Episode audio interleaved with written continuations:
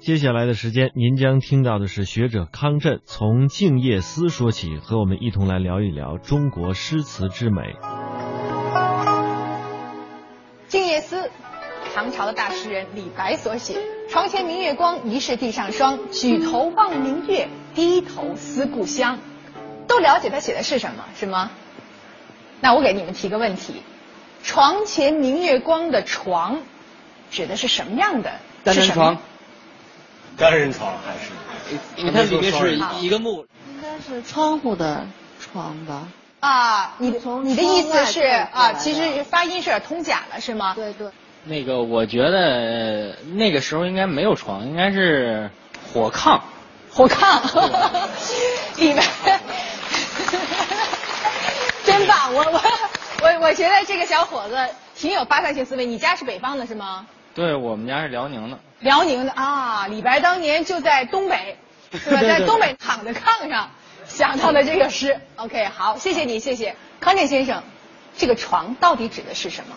嗯，这个确实啊，听起来非常有趣的一件事情。这首看上去最熟悉的诗呢，我们在阅读它的时候，是出现了一些误解。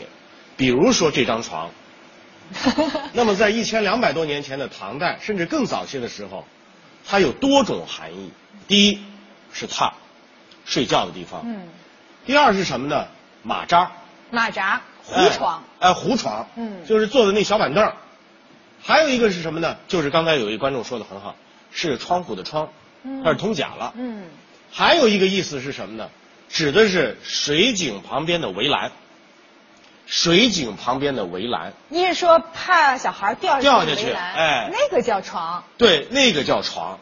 所以这个意思啊，比现在的床的意思要丰富的多。那李白写的这个床，是指您刚才说的几种意思当中的哪一种呢？这样子来理解的话呀，就必须要从这首诗的整体来看。啊，床前明月光，疑是地上霜。首先你要了解到，如果在家里边待着。月光照在你们家屋子里头，一般这个月光不会有感觉有霜的感觉，因为霜是在野外生的。这样这个卧榻的这个元素啊，实际上很快就被去掉了。但是有可能是皎洁的月光啊，照的地上发白，疑是地上霜，这也是一种比喻呢。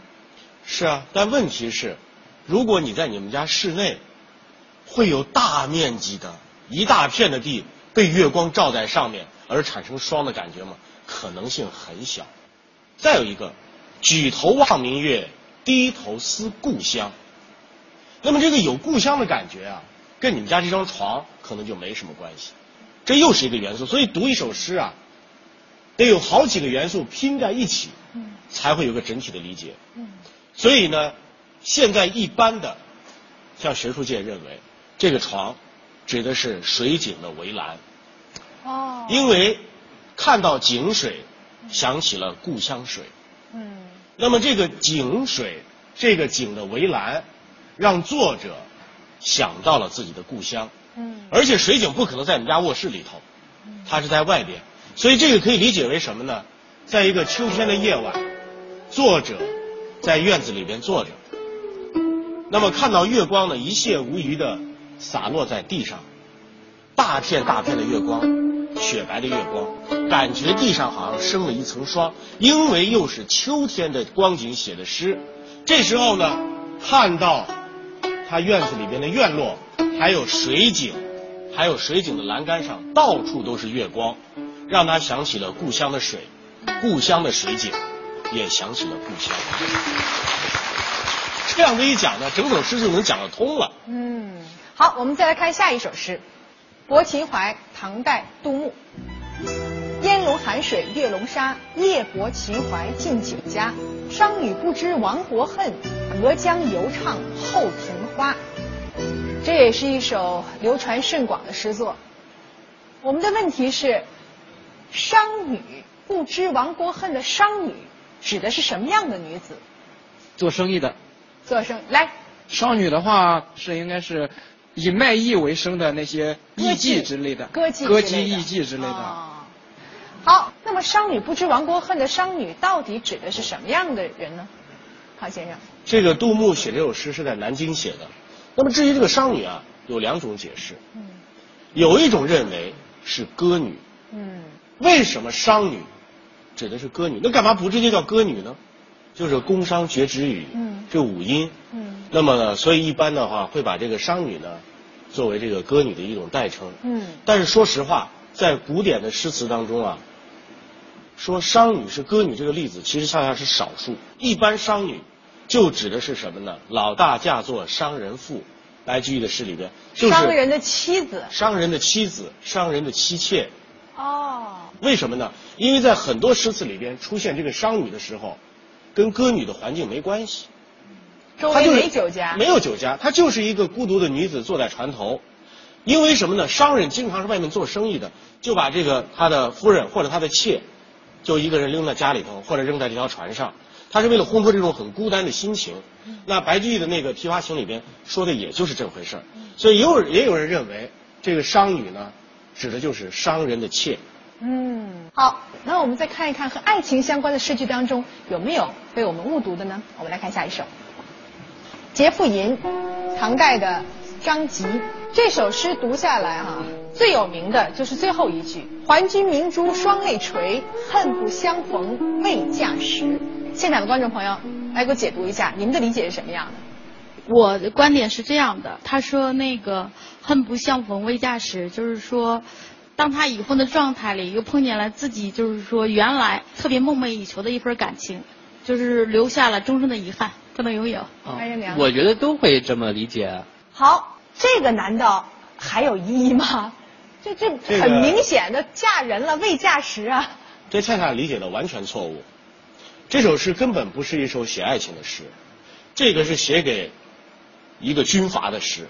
唐代张籍是中唐时候的诗人，那么到了唐代在中期的时候啊，出现了很多割据势力，很多的军阀都到各地去拉拢这些读书人，拉拢这些有才华的人为己所用。嗯张籍在当时担任一个什么官职呢？叫水部员外郎，相当于国家水利部的一个副司长。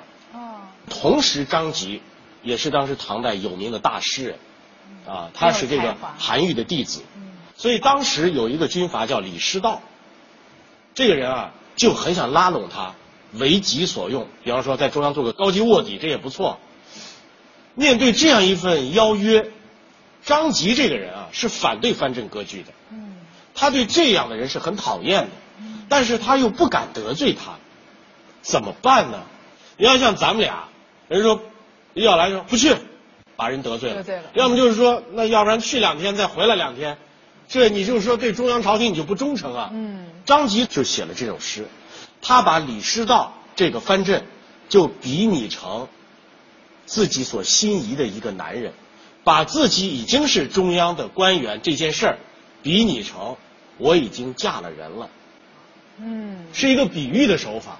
嗯然后你看这诗写的很有意思，说：“君知妾有夫，你知道我有丈夫，你知道我已经是唐朝的朝廷的官员，赠妾双明珠，你知道我这个情形了，你还给我双明珠，暗示说你爱我。